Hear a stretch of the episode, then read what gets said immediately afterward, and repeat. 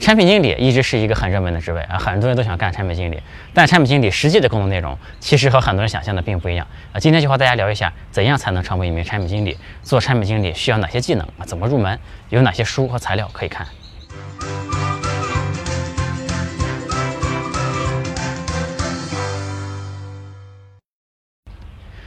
有趣的灵魂聊科技人文，我是李自然。今天和大家聊聊产品经理那些事儿啊。呃，我个人是做产品出身的，做过一些产品，也做过几千万的用户啊。今天这个视频呢，是一个偏新手型的视频啊，所以说我聊这个话题还是基本上够资格的，专业性还行。但你真要说我在产品界多有名气，那当然也没有，对吧？那我就录个视频呢，放在这里啊，万一有一天我火了，哎，这个视频呢就会被更多人翻出来看。就好比微信的张小龙，哎，现在出名了。封神了啊，基本上是公认的国内第一产品经理了。于是呢，他很多很久以前的言论又被人翻出来了。比如说，他微博里曾经说过：“这个东莞方一日，世上一年。”哎，这个一日就是一年，对吧？这给产品经理这个职业呢，也算是争光了吧，对吧？当然，今天我讲产品不是为了这个东莞，对吧？再说东莞现在也不行了，这个就哎，非常的遗憾，我也没去过。嗯，据说那边这个最繁华的时候，这个娱乐场所，对吧？挥汗如雨。哎，能感觉到很多用户的这个原始需求，对吧？啊，那我们聊回正题啊，就是产品经理呢，一直是很受关注的一个职位，对吧？在求职市场上也一直非常的火爆，很多人都想干产品经理啊。我说这个干是干这个工作啊，不是这个程序员想干死产品经理那种啊。为什么这个职位非常火爆呢？就是第一个原因，我觉得是产品经理这个职位啊，它嗯，这个听起来是个经理啊，比这个运营狗什么的的感觉就更高级，对吧？但其实呢，并没有，对吧？真实情况是，这个可能也挺苦逼的这个职位，对吧？而且呢，职级待遇也不一定比其他的，嗯，技术或者是运维的岗位更高，对吧？这个第二个原因呢，可能是有些人想进这个产研团队，就是这个产品研发团队，对吧？干个高级工种，哎，但他到这个职位里呢，看了一圈，哎，这个程序员你毕竟还要会编程，对吧？这个设计师还要会设计，对吧？这个测试运维其实都挺专业的，就这个产品经理呢。看起来好像没有什么特别特殊的门槛，对吧？感觉这个自己是就也能干，对吧？但其实呃也不是这样的，就产品经理这个职位啊还是很专业的。就是打个比方，好比你看这个一个乐队里面那个指挥是最潇洒的，对吧？但其实这个指挥肯定不是因为他学不会别的乐器才能干指挥的，对吧？这个是不存在的啊。这个第三个呢原因可能是有些人就受这个乔布斯的影响吧，觉得自己能改变世界，对吧？这里面有很多望人，哎，他们普遍对现实。都不太满意，就感觉自己有审美嘛，感觉自己特别能代表这个用户的心声，哎，这个其实也不是这样，对吧？其实产品经理呢，更多的是一个技术活，哎，靠的是这个数据，对吧？靠的是技术，而不是说灵感呀、直觉啊这些东西啊。这个普通人对产品经理这个职位啊，其实是有一些。错误的的想象的啊，第一个就比如说是很多人看到别的产品做的不好的地方，是吧？看到别人做的呃不好的地方，他能看出来，哎，他就觉得呢，我做产品经理可以比这个原来这个产品的产品经理做的更牛逼，对吧？但这个事儿呢，就好比一个球迷，你看个球，是吧？你说主教练傻逼吗？还不快把那个谁谁换上去，对吧？其实就是这种水平，对吧？这种水平，你说他能当主教练吗？呃，其实差的不要太远，是吧？这个所以说从能看出来。一个好东西到能做出来一个好东西，这里面呢其实是有着这个非常非常大的差距的，对吧？这个世界上所有的事儿都是这样，对吧？你先能看懂，哎，然后但是离做出来呢，还是差得很远很远的。第二个很多人错误的想法呢，就是认为凭借情怀，凭借这个做事情认真，对吧？凭借死抠细节，哎，就能赢，对吧？还有一句话怎么说的？就是我不是为了输赢，我就是认真，对吧？这个拜托，对吧？这么多互联网精英天天呃九九六这么搞，对吧？难道？你怀疑他们不够认真嘛，对吧？你怀疑他们不够努力嘛？他们只是没喊出来而已，对吧？难道他们天天上班是打游戏吗？肯定不是的，对吧？这个都是在好好的做产品啊。这里面很多哎很有天赋的人，很多名校毕业生，很多有成功经验的人，对吧？其实竞争是很激烈的，不是简简单单的靠这个认真，对吧？靠抠细节就能赢的，对吧？不是这么简单。哎，第三个呢，就是普通人往往是很注重。这个 UI 对吧？这方面的东西就是界面对吧？这个界面和交互，这是普通人往往注意都是一些花里胡哨的东西，对吧？这个比如说，呃，现在这个大家看手机，哎，这个有点产品感觉的人都会看这个 App 上滑缩小的时候，这个缩小到桌面的这个动画，哎，它这个圆角是不是和手机的这个圆角是一致的？这个曲率是不是一致的，对吧？嗯，是否这个缩小的这个动画会缩小到具体的 App 的那个图标上面？这个很多人都会看。那更专业点的呢，他就能说出一些更专业的道道出来，比如说，就能举出一些更细节的例子出来，对吧？比如说这个苹果那个手电筒的图标开关是会动的，对吧？比如说在这个苹果手机上那个飞行模式的那个小飞机，哎，它是真的会飞出去再飞进来的，对吧？比如说这个苹果的这个时钟吧，在这个 app 跳动的情况下，它是这个一秒一秒的这个秒针会跳动的，对吧？这些东西呢，其实都是最容易被津津乐道的，对吧？这个好像好的产品呢，就是看这些细节的，哎，其实呢也并不是这样的，对吧？这些细节做的是挺好的，哎，但是说这些其实都是细枝末节的东西，这苹果能做成，绝对不是因为这些原因，对吧？你要先把大的东西做对了，再来抠这些细节，是吧？你不能这个上来就抠细节，很多大的东西反而没做好，哎，然后告诉我这是情怀，对吧？这样是不行的。这个做细节的能力呢，其实。也是有，确实是有用的，对吧？但其实这个通常来说啊，这个对绝大多数类型的产品来说，这并不是一个产品经理的核心技能啊。那我们就说一下这个产品经理需要什么技能啊？这个我从低级到高级来说，哎，这个首先呢，我们说一下这个基础能力，就是入门当一个产品经理所必备的吧。嗯，首先我觉得要了解一定的技术，是吧？这个我个人是觉得必须要懂一点技术。才能当产品经理的，因为你首先要能评估一个开发的难度和周期，对吧？这个这个事儿不是说等你做完了产品设计，你再把技术团队叫在一起，大家评估一下这个事儿能不能干，需要多长时间，对吧？这样肯定不靠谱的。而且说你在设计这个产品的同时，你就能考虑到这个产品大概开发的难度是怎么样，周期是怎么样，我们这个现有的技术团队能不能做，对吧？这个前两年呢，有个挺有名的。故事，业内人估计都知道，对吧？就是一个很很有名的一个需求，就是说，他要求做的一个 app 啊，要根据用户的这个手机壳的颜色来换它的这个 app 本身的配色和主题，对吧？这个需求，这个在业内也传为美谈了，非常的奇葩，对吧？这个肯定是技术上讲是，呃，一般的手机，对吧？这个肯定是做不出来的。嗯，另外就是在某些这个没有这么团结的公司里面啊，你也要懂点技术，你才能这个不被程序员所忽悠，对吧？因为程序员最常说的话，这个就是这个做不了，对吧？如果你不懂技术呢，那程那个程序员跟你说，哎，这个做不了，你也没脾气，对吧？但如果你懂技术呢？那个他说这个做不了，你又可以说你这样这样做一下不就可以了嘛，对吧？那下次呢他就不敢忽悠你了，对吧？这是当然是在一些哎没这个这个这个团队协调没有这么好的公司里可能会出现这种情况啊。但是我觉得懂技术还是一个必须的，对吧？可能你代码写的不需要这么好，但是你起码懂得这个原理，能评估出难度来，是吧？第二个技能呢，我觉得就是文案的能力，是吧？这个内部的产品文档当然要写到哎言简意赅、逻辑清晰。但另一方面呢，就是对于用户的这些文档啊，这个小公司呢，往往也没有特别牛逼的文案，而且呢，即便是有比较牛逼的文案，这个我觉得产品经理呢，也要先出一版文案，对吧？因为这个我个人的观点就是，产品经理是最了解这个产品的人，对吧？如果这个文案写不好，我觉得是不行的，对吧？这个我个人是觉得，好的产品经理一定是能把故事讲好的，对吧？这个你配个广告文案，哎。这个给大家先看一看，因为很就是有很多人啊想和我聊产品，我之前经历过有很多这种事儿哈。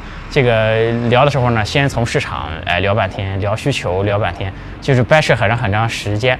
我觉得其实不用说这么多，你就是画一个产品图，配个广告文案，然后拿给我看看。就如果我看着就想下载了，对吧？说明这个产品就已经能初步打动我了，对吧？如果你做一个产品图，配上一个文案给用户去看，如果用户就想下载了，那说明你就。能打动用户了，对吧？你上来就扯很多别的东西，其实就还不如直接哎做个图，画个文案来做一下这个市场调查，这样更直接一点，对吧？所以其实我觉得文案能力对产品经理是很核心的，也是很基本的一个技能啊。这个第三个基础能力，我觉得是业务方面的能力啊。如果你是做 to C 的产品的话，那你当然要懂一些交互，懂一些审美这些东西，要懂得用户的这个心理和行为，对吧？但如果你是做 to B 的产品呢？那你就要懂行业、懂业务，对吧？你要知道这个行业的人，对吧？他为什么需要用你这个东西？他的这个业务流程怎样才能得到最好的优化，对吧？我觉得这上面的三个能力呢，就是哎，这个搞产品经理所必备的，就是对技术有一定的了解，对吧？然后写文案能够讲故事，讲得比较好，对吧？第三个就是哎，对自己干的这个事儿，不管是投资还是投 B 业务能力，哎，对这个要足够的了解才行。那这个能做到这几点呢，基本上入个门还可以，对吧？然后呢，就是更高阶一点的，就是专业能力啊。这方面呢，就是普通产品经理和比较高级的产品经理能够拉开差距的地方。那我觉得呢，如果能在嗯下面几个方向，如果能够做的比较专业的话，哎，那就算一个还不错的产品经理了。那首先是这个调研的能力啊，这个行业调研、市场调研、竞品调研、用户的调研，因为很多产品这个决策呀。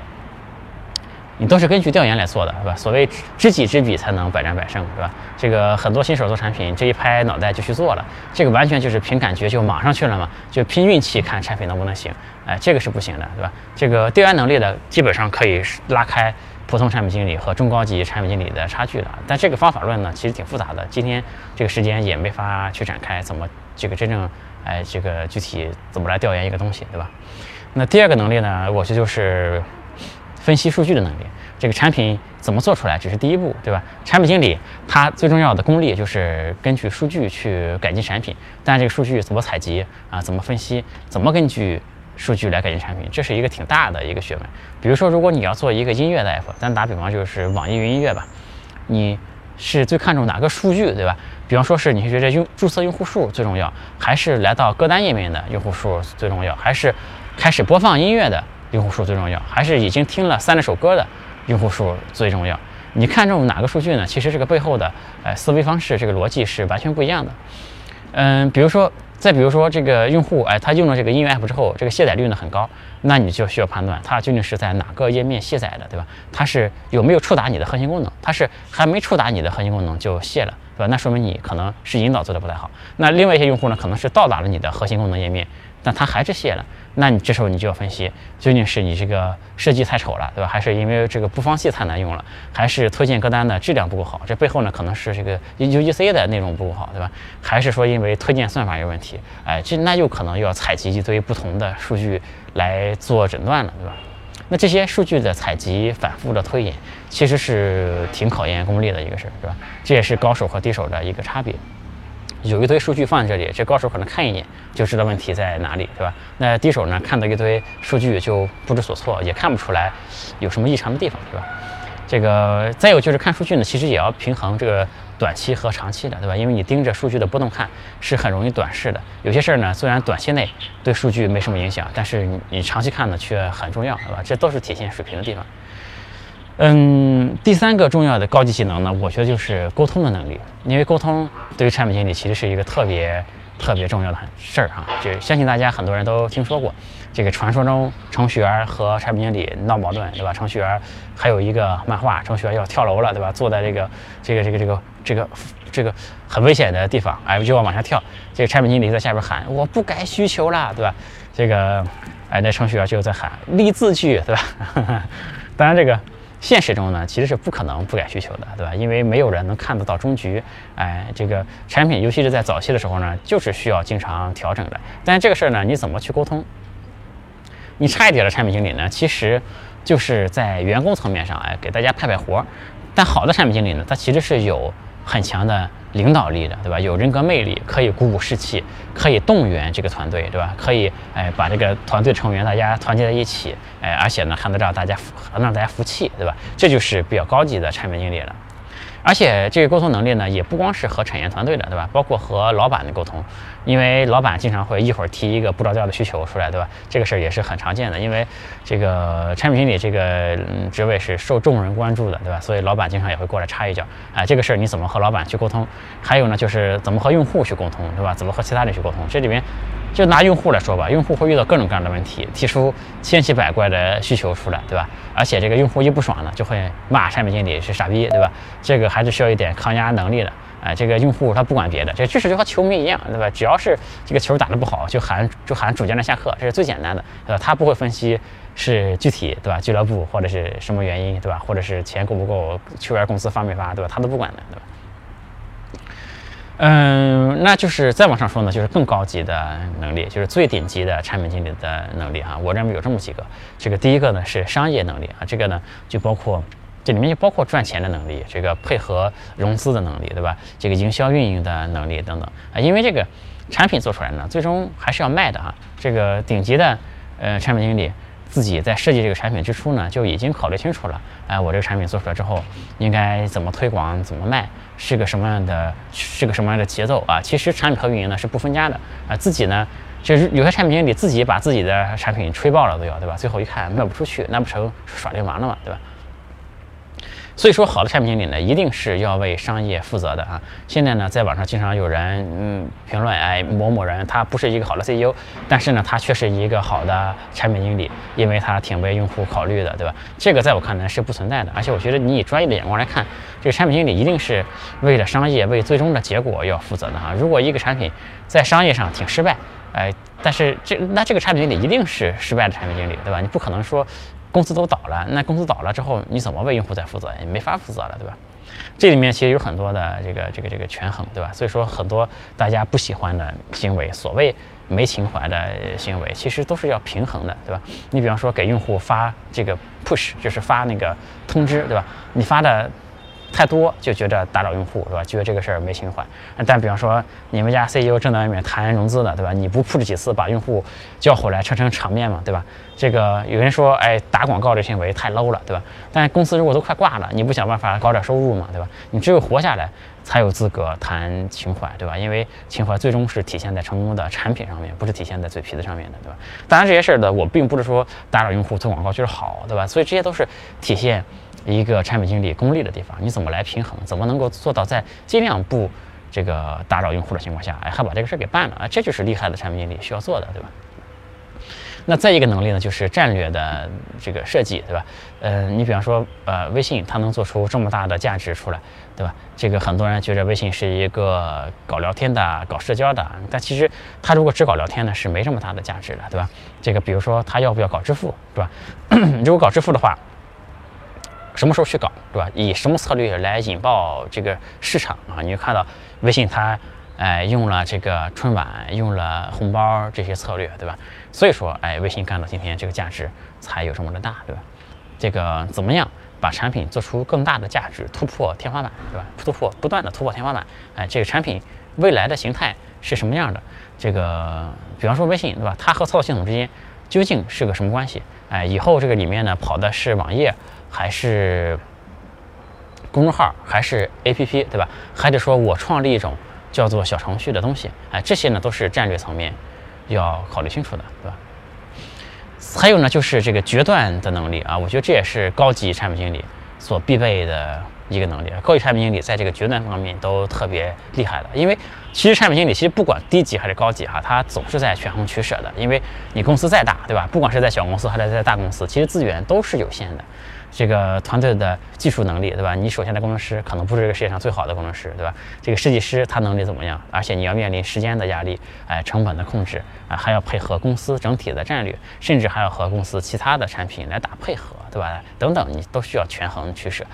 嗯，这个里边呢，其实没有什么非此即彼的事儿，对吧？往往很多事呢都是各有优势，哎，优劣难断的很多情况。这个做产品的过程啊，其实就是一个迷失与决断的啊这样的一个过程啊。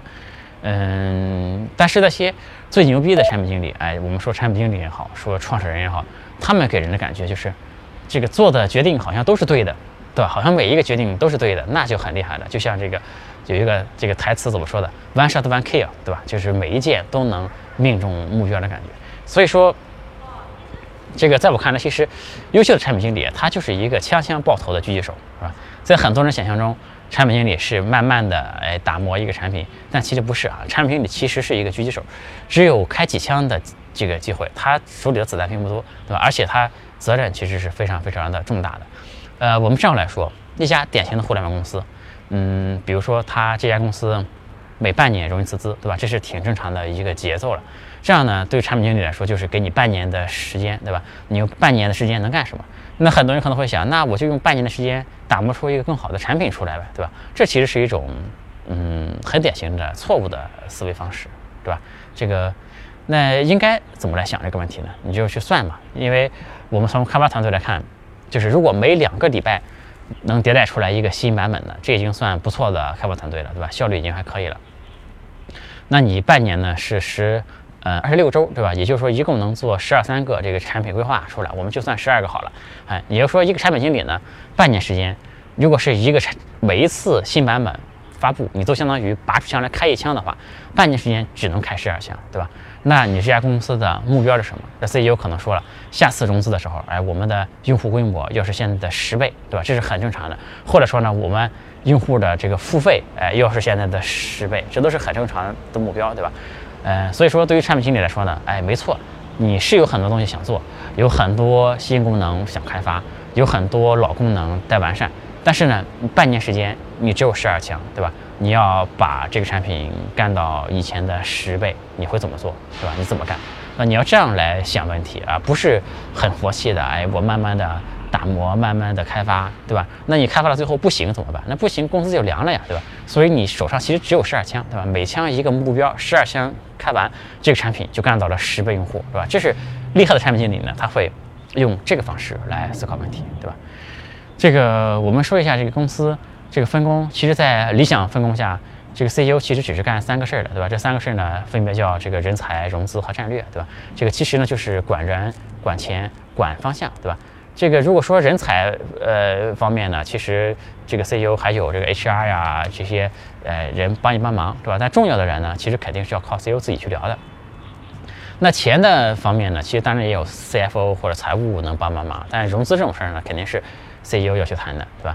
这个有这个还有呢，就是哎，战略战略方面呢，这个肯定也是靠 CEO 去干的。所以这三个事儿呢，基本上是 CEO 要做的事儿啊。当然。战略方面，有些 CEO 他这个也可以去问一问这个，嗯，一些业内人士、顾问什么。但其实这个有那些所谓战略顾问的，或者是首席战略官的，对吧？那都是很大很大的公司了，对吧？一般来说，CEO 得自己干战略这个事儿。当然，还有些 CEO 会听投资人的，对吧？其实乱听投资人的，那就很危险，对吧？如果你还不如投资人更懂你的业务，那其实挺挺危险的，对吧？所以说，CEO 干的这三个事儿。那我们来类比一下，这个创业公司是怎么打仗的，对吧？就如果说作为一个军队的话，那 CEO 搞这个呃这个这个战略人才融资嘛，战略呢是战略是什么？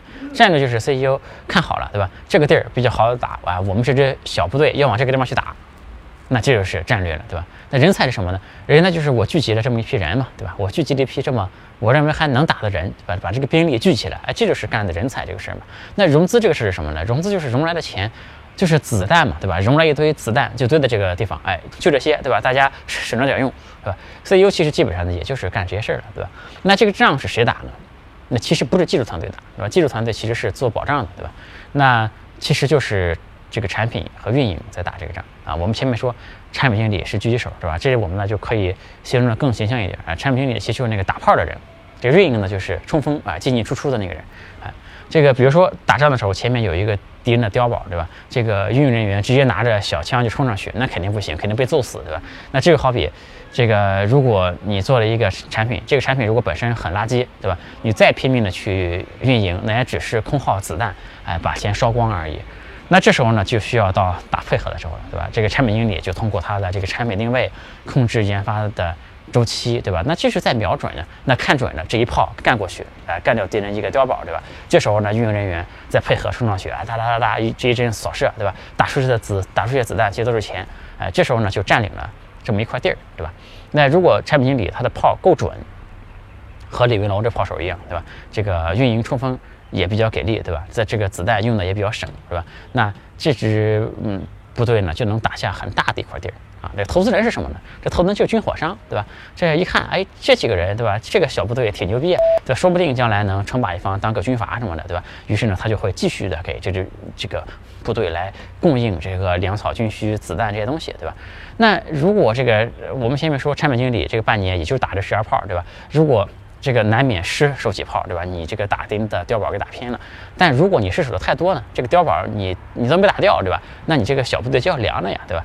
所以说这个职位呢，其实责任和压力都是很大的一个一个职位啊。这个而且不但是很专业的一个职位，而且其实哎杀伐决断，对吧？一将功成万骨枯，对吧？你因为你一旦搞不好，这个我们即便是往小里说，也是你每个团队成员每个人的简历上面都要多一个失败的产品了，对吧？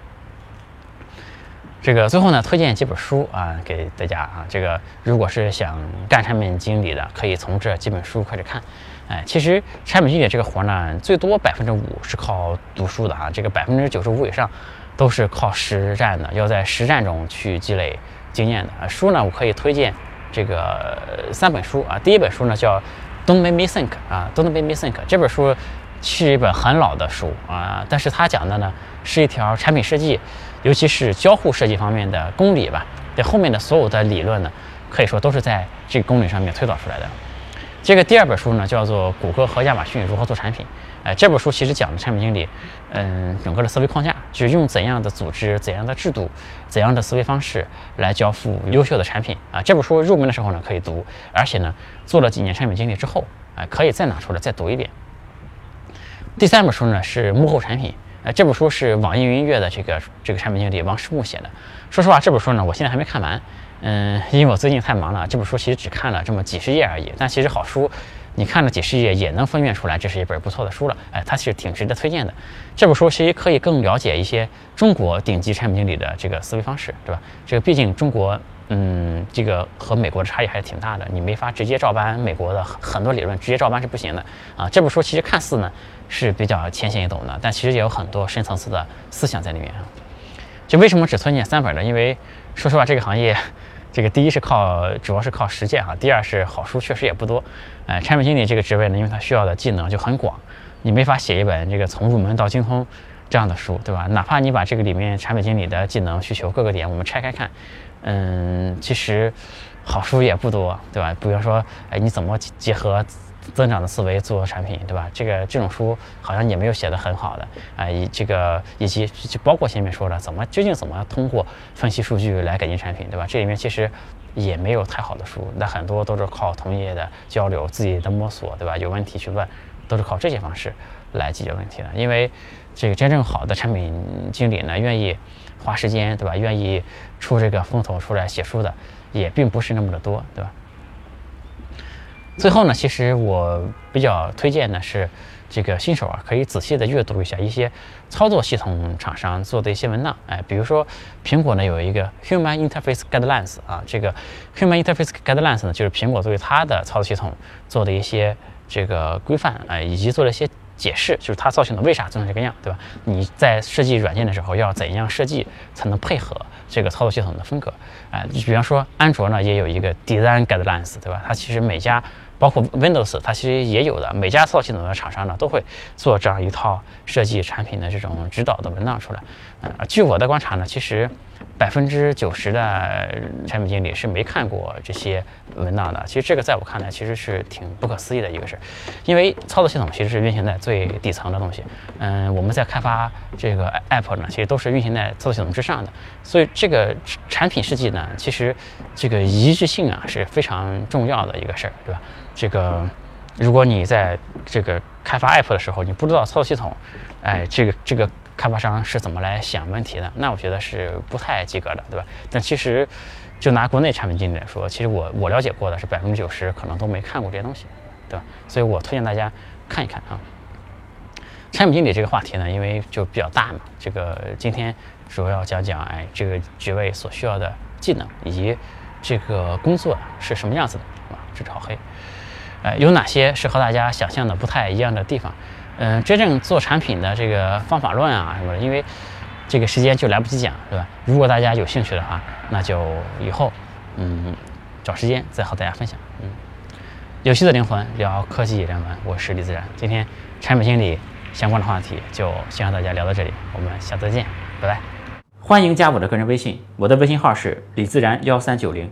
全拼的李自然，数字幺三九零，李自然幺三九零，我们有一个社群，大家一起来讨论商业科技互联网。